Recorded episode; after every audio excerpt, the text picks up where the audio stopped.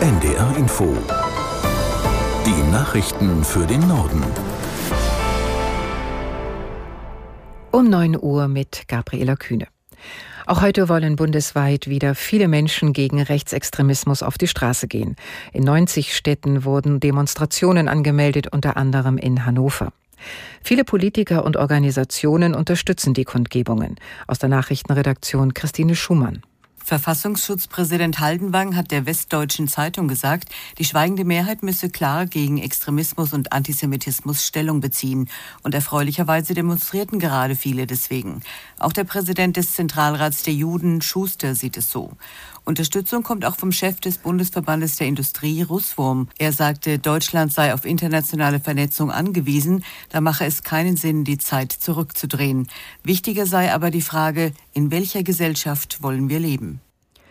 Die türkische Gemeinde in Deutschland rechnet künftig mit deutlich mehr Einbürgerungen. Grund ist das reformierte Staatsbürgerschaftsrecht, das der Bundestag gestern beschlossen hat. Der Vorsitzende der türkischen Gemeinde Sofuolo geht davon aus, dass auf Dauer alle 1,5 Millionen türkischstämmigen Bürger in Deutschland, die bisher keine deutsche Staatsbürgerschaft haben, eine doppelte erlangen werden. Die Behörden würden Schwierigkeiten haben, die Anträge zu bearbeiten, sagte er dem Redaktionsnetzwerk Deutschland. In Israel üben die Angehörigen der in den Gazastreifen verschleppten Geiseln weiter Druck auf die Regierung aus. Eine Gruppe von ihnen versammelte sich am Abend vor einem Haus von Ministerpräsident Netanyahu. Aus Tel Aviv, Tim Assmann.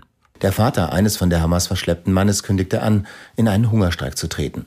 Die Geiselangehörigen verlangen eine Verhandlungslösung, um die Entführten freizubekommen. Im Gazastreifen wächst das Leid der palästinensischen Zivilbevölkerung. Viele hungern, weil die Versorgung mit Hilfsgütern unzureichend ist. Die US-Regierung teilte nun mit, Israel habe zugestimmt, den Hafen von Ashdod zu nutzen, um Mehl in den Gazastreifen liefern zu können. Unterdessen hält US-Präsident Biden an seinem Wunsch nach einer Zwei-Staaten-Lösung für Israelis und Palästinenser fest. Dies habe Biden in einem Telefonat mit dem israelischen Regierungschef bekräftigt, teilte das Weiße Haus mit. Kurz vor der möglichen Parteigründung der sogenannten Werteunion hat sich ihr derzeitiger Vorsitzender Maaßen mit möglichen Geldgebern getroffen. Zu dem Gespräch in Brandenburg waren nach RBB-Recherchen Unternehmer geladen. Aus Berlin Sascha Adamek. Zu dem Treffen in einem Hotel am Werbelinsee hatte der Vorsitzende der Werteunion Hans-Georg Maaßen eingeladen, der ehemalige Präsident des Bundesamtes für Verfassungsschutz. Doch es kamen ganze fünf interessierte Personen.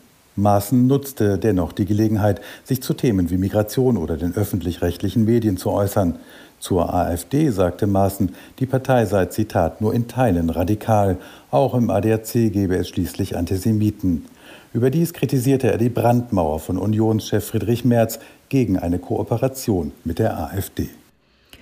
In China sind bei einem Brand in einem Internat mindestens 13 Kinder ums Leben gekommen. Nach übereinstimmenden Medienberichten handelt es sich um Schülerinnen und Schüler einer dritten Klasse. Laut Behörden war das Feuer am späten Abend in einem Schlafsaal der Schule in der Provinz Hanan ausgebrochen. Wodurch der Brand ausgelöst wurde, ist demnach unklar.